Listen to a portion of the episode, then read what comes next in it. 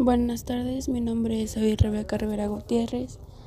Vengo de Universidad Benito Juárez, propuesta de la materia de excedencia y el día de hoy vamos a hablar sobre el manual de técnicas de anestesia.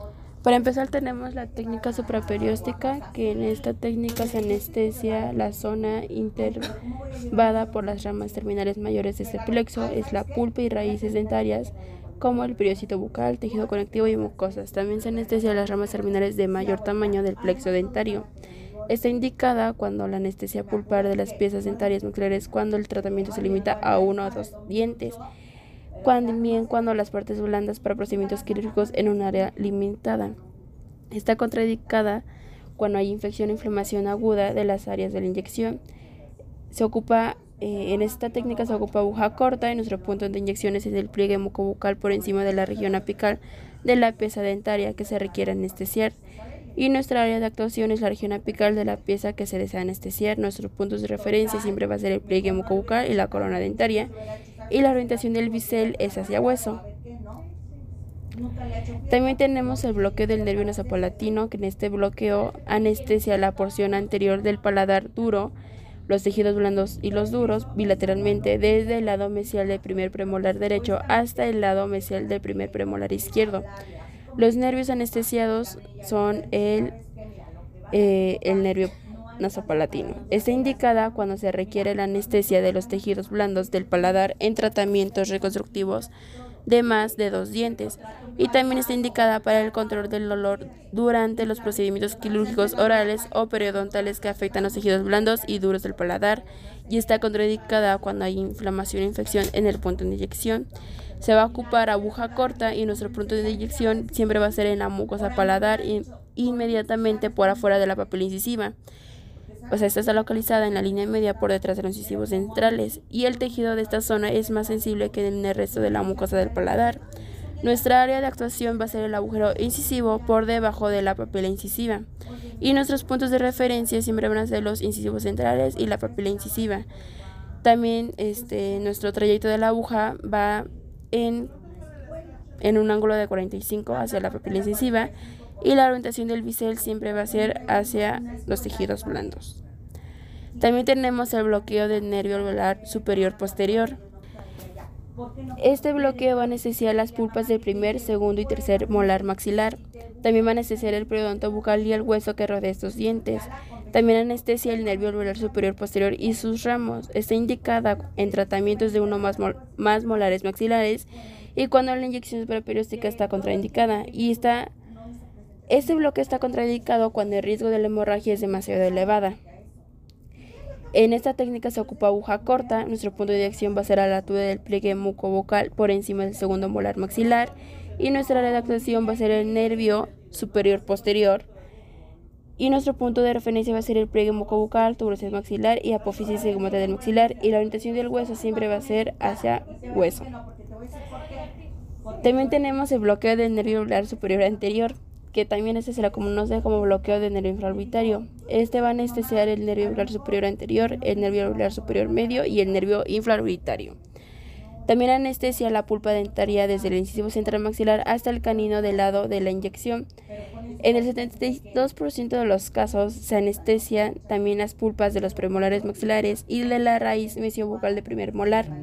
También anestesia el periodonto bucal y el hueso que rodea estas piezas dentarias es decir, también anestesia parte del labio. Está indicada en tratamientos en más de dos piezas dentarias maxilares y en sus tejidos bucales asociados. Está indicada también en infección infección. Si existe una celulitis, puede ser indicada el bloqueo de nervio maxilar en vez de bloqueo de nervio anterior, superior, anterior. Cuando las inyecciones supraperiósticas han resultado ineficaces debido a un hueso cortical denso y está contraindicada en áreas de tratamientos pequeñas. Con esta técnica no se consigue obtener una hemostasis adecuada de áreas localizadas, por lo que en estos casos es preferible emplear infiltraciones locales en el área de tratamientos. En este se ocupa una aguja larga y nuestro punto de inyección siempre va a ser a la altura del pliegue mucobucal por encima del primer premolar superior y la área de actuación va a ser nuestro agujero mentuñano. Es decir, tenemos que palpar nosotros por debajo de nuestra escotadura dentaria el punto de infraorbitario. Nuestros puntos de referencia, como lo mencioné, va a ser el pliegue mucobucal, escotadura infraorbitaria y el agujero infraorbitario y la orientación del bíceps siempre va a ser hacia hueso. También vamos a hablar sobre el bloqueo del nervio mentoniano. El bloqueo del nervio mentoniano es el nervio mentoniano y su rama terminal del nervio ocular inferior. Anestesia la mucosa bucal anterior del agujero mentoniano, es decir, alrededor del segundo premolar hasta la línea media y la piel del labio inferior y el mentón. Está indicada cuando se precisa anestesiar los tejidos blandos bucales en la mandíbula anterior al agujero mentoniano para realizar procedimientos como los siguientes, que son las biopsias de tejidos blandos, suturas de partes blandas. Y está contraindicada cuando hay infección inflamación aguda del punto de inyección. Se recomienda una aguja corta y nuestro punto de inyección va a ser el pliegue bucal a la altura del agujero mentoniano o al anterior. Nuestra área va a ser siempre en el nervio mentoniano y nuestros puntos de referencia van a ser los premolares y el pliegue bucal y la orientación del bisel siempre va a ser hacia hueso. También tenemos el bloqueo del nervio alveolar inferior, que está anestesia el nervio alveolar inferior, que es un ramo de la división posterior de la división mandibular del trigémino. También anestesia el nervio incisivo, el nervio intermedio y el nervio lingual.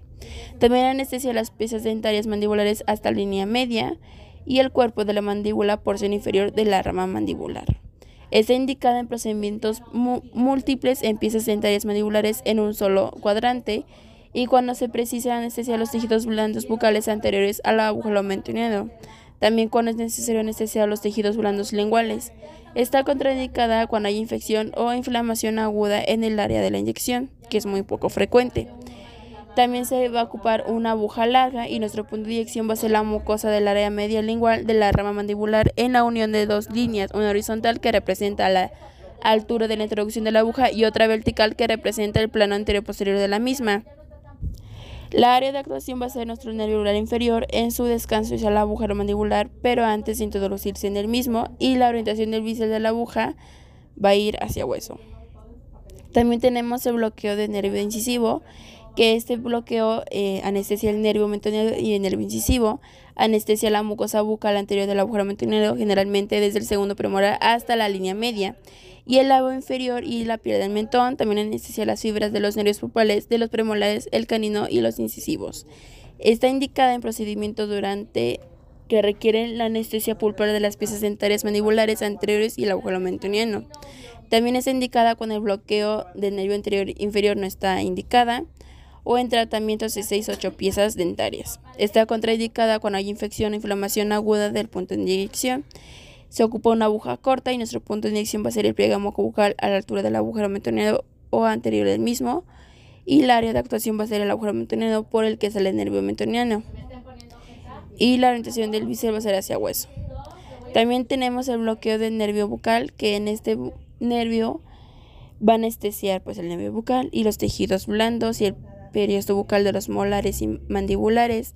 Está indicada cuando se precisa la anestesia de los tejidos blandos bucales para realizar procedimientos dentales en la región molar mandibular y está contraindicada cuando hay inyección inflamación aguda del punto de inyección. Se ocupa una aguja larga, el punto de inyección va a ser la mucosa bucal y distal al molar más distal al largo mandibular y la área de actuación del nervio bucal durante su paso sobre el borde anterior de la rama mandibular. Nuestros puntos de referencia van a ser molares mandibulares y pliegue mucobucal. Y la orientación del hueso va hacia, perdón, la orientación bíceps va hacia el hueso. Y eso sería todo por hoy. Gracias.